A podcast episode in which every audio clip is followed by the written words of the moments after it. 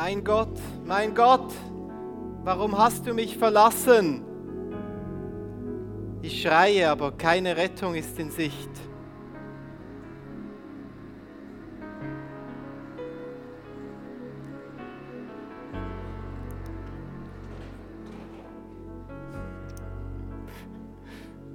Wir wiederholen das Ganze bald.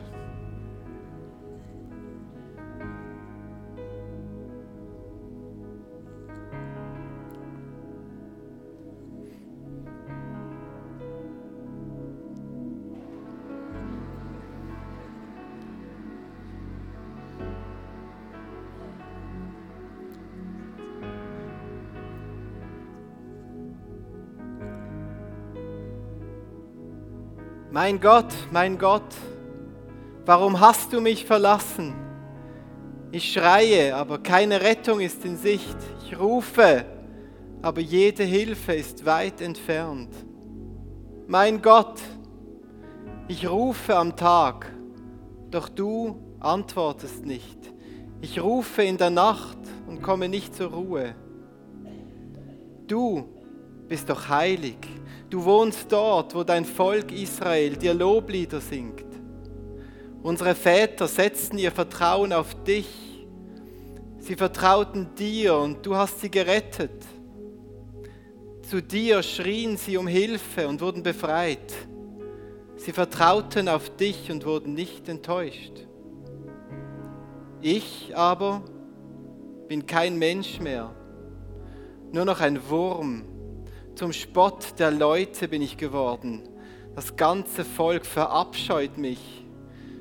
Alle, die mich sehen, verhöhnen mich.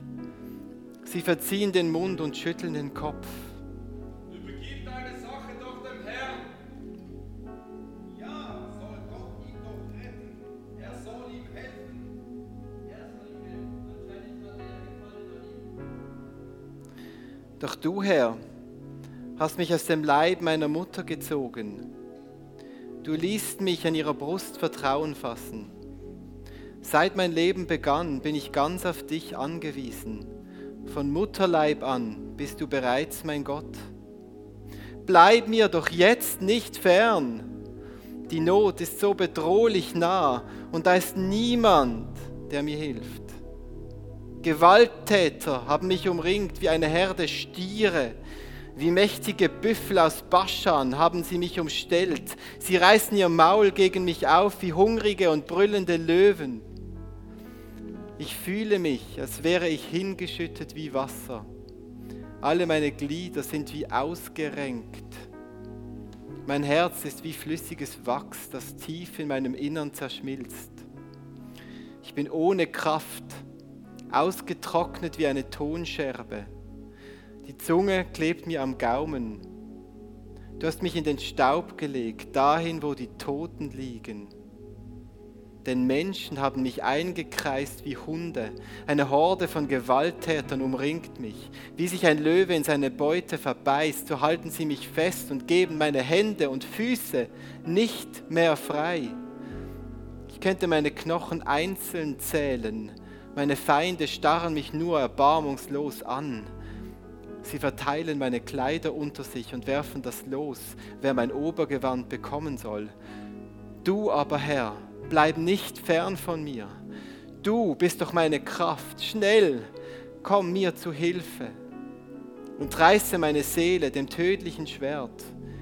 Rette meine Seele vor den Krallen dieser Hunde. Befreie mich aus dem Rachen des Löwen. Rette mich von den Hörnern der Büffel. Ja, du hast mich erhört. Das ist Gottes Wort.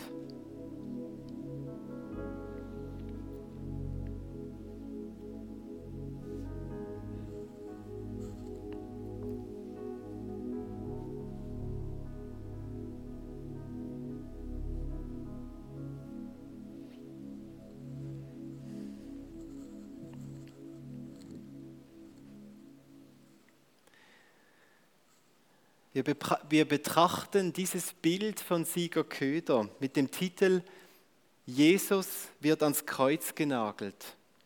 Es ist das elfte Bild von einem Kreuzweg mit 16 Gemälden aus der Kirche St. Stephanus in Wasseralfingen in Baden-Württemberg. Dieses Bild ist eine gemalte Auslegung von Psalm 22. Der Soldat ist mitten in seiner Arbeit. Der Hammer ist zum Schlag erhoben und wird mit aller Kraft auf den Nagel treffen. Der Römer tut nur seine Arbeit. Er führt aus, was ihm befohlen wurde. Ohne Leidenschaft, ohne Wut, ohne Überzeugung, ohne Abneigung. Er ist die einzige Person, die ihr Gesicht nicht zeigt.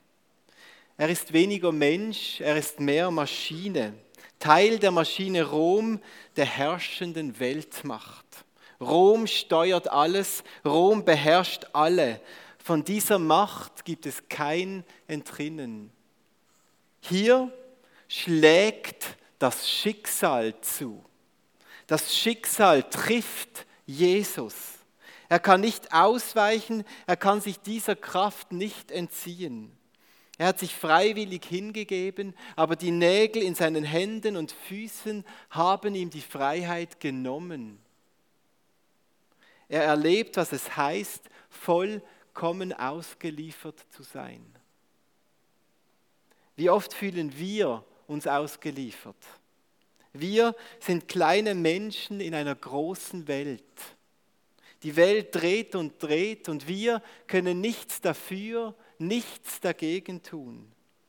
Wie oft fühlen wir uns gefangen in dem System, das wir den Lauf der Dinge nennen. So gerne würden wir aufstehen und uns wehren, die Dinge anders machen, andere Dinge machen. Aber wir können nicht. Es geschehen Dinge mit uns über unsere Köpfe hinweg und wir können sie nur hinnehmen. Schicksalsschläge. Schicksalsschläge treffen uns Schlag für Schlag. Wieder so ein Hammer. Parkschaden am Auto, Magen-Darm-Grippe, durchwachte Nacht, nicht bestandene Prüfung, abgelehnte Bewerbung, Diagnose unheilbar, Depression, Kündigung, Sturm, Gewitter, verraten vom besten Freund, verlassen von einem geliebten Menschen. Hier am Kreuz trifft es Jesus. Er trägt unser Schicksal.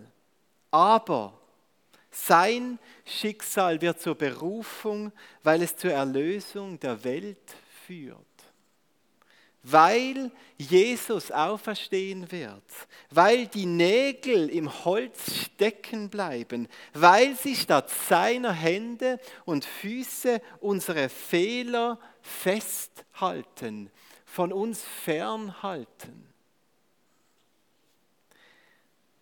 Schicksal ist das Instrument des Zufalls.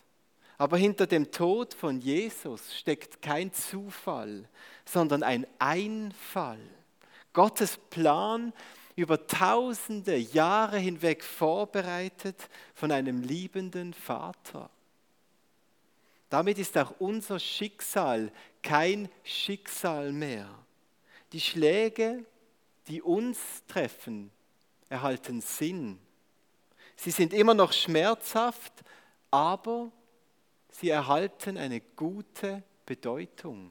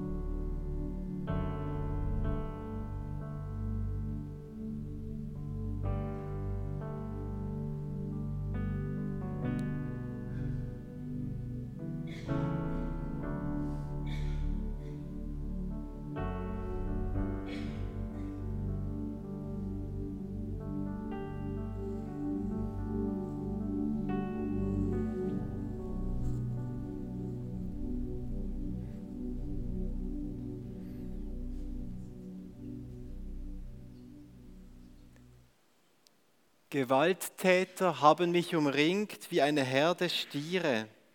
Wie mächtige Büffel aus Baschan haben sie mich umstellt. Der Glaube an Karfreitag eint die Welt. Kaum jemand zweifelt, dass Jesus gelebt hat und dass er gestorben ist. Der historische Jesus ist nicht in Frage gestellt. Es gibt genügend zeitgeschichtliche und aufgezeichnete Berichte von Augenzeugen. Jesu Tod wird auch von den Atheisten geglaubt. Der Kreis der Zuschauer um dieses historische Ereignis ist lückenlos. Am Fuß des Kreuzes ist der Erdkreis versammelt. Büffel aus Baschan, vereinte Menschheit, unbeteiligte Beobachter. Wir sehen zwölf Gesichter, zwölf Stunden, einmal um die ganze Uhr. So sehen wir hier nicht nur alle Menschen, sondern auch Menschen aller Zeiten. Nicht nur die Leute von damals. Wir von heute stehen mit in diesem Kreis. Jeder schaut von oben herab auf dieses Ereignis. Was ist davon zu halten? Von dieser Sache, die hier vor uns ausgebreitet liegt. Alle sehen das Gleiche, aber jeder zieht andere Schlüsse. Der Tod von Jesus was hat er für eine Bedeutung für dich? Wer in diesem Kreis bist du?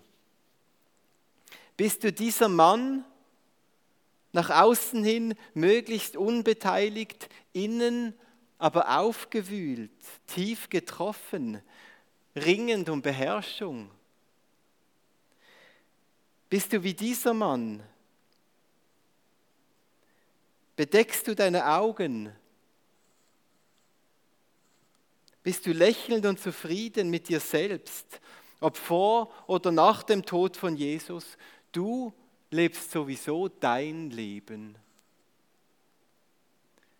Bedeckst du vielleicht deine Augen, damit du ausblenden kannst, was mit Jesus geschieht und was sein Tod für dich für eine Bedeutung haben könnte?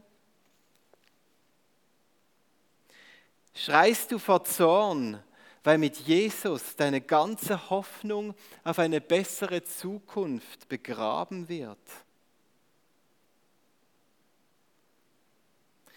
Vielleicht bist du auch dieser Mann, der sich mehr im Schatten hält und aussieht, als ob er friert. Er hat den Entscheid zur Beseitigung von Jesus mitgetragen. Gleichzeitig spürt er, was das, diese Entfernung von Jesus für Auswirkungen auf sein Leben haben wird. Brrr, was habe ich getan? Ich habe Jesus einfach aus meiner Lebenswelt geräumt. Bist du einer dieser beiden Herren, wohlig, zufrieden, wie man auf ein gelungenes Werk herabsieht? Die beiden haben ihr Ziel erreicht. Sie haben die christliche Phase ihres Lebens beendet. Jetzt kann ihr Leben endlich so weitergehen, wie sie sich das vorstellen. Bist du glaubensmüde? Weil sich Gott in deinem Leben nicht so gezeigt hat, wie das nötig gewesen wäre. Bist du traurig, weil du Jesus geliebt hast? Bist du selber betroffen von den Schlägen des Schicksals, als ob der Hammer dich selber trifft und das Schicksal auf dich einschlägt und in den Schatten des Todes hüllt? Jesus, ich auch. Ich leide auch. Gibst du dein Like dazu, finde ich gut. Setzt du dich mit dem Tod von Jesus wirklich nur so oberflächlich auseinander wie bei einem witzigen Filmchen auf Facebook? Was löst der Tod von Jesus in dir aus?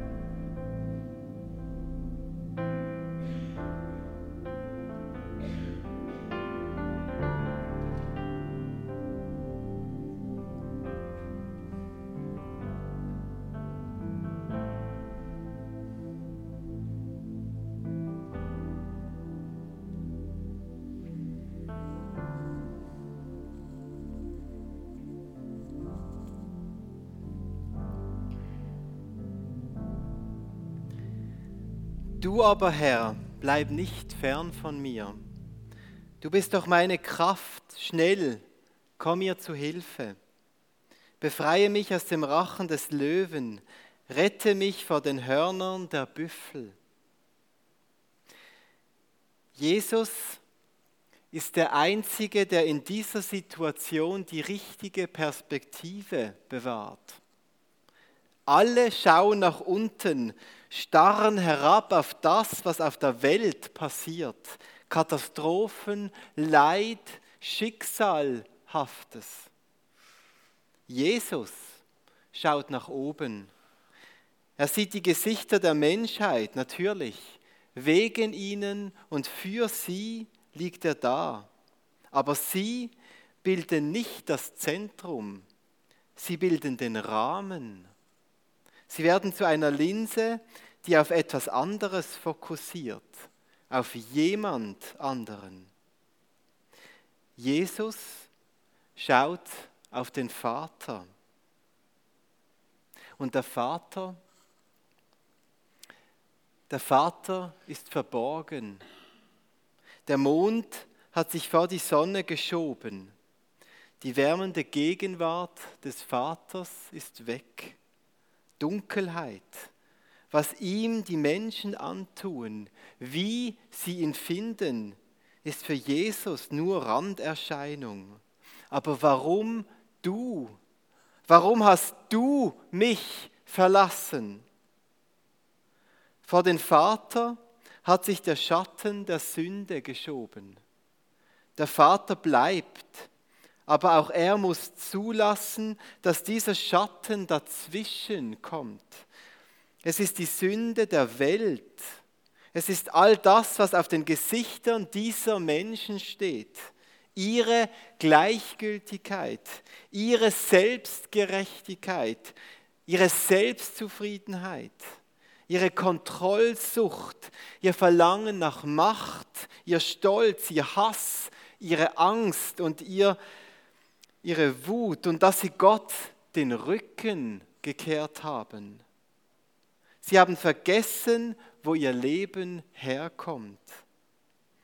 Und so wird die Sünde das Urteil Gottes über Jesus.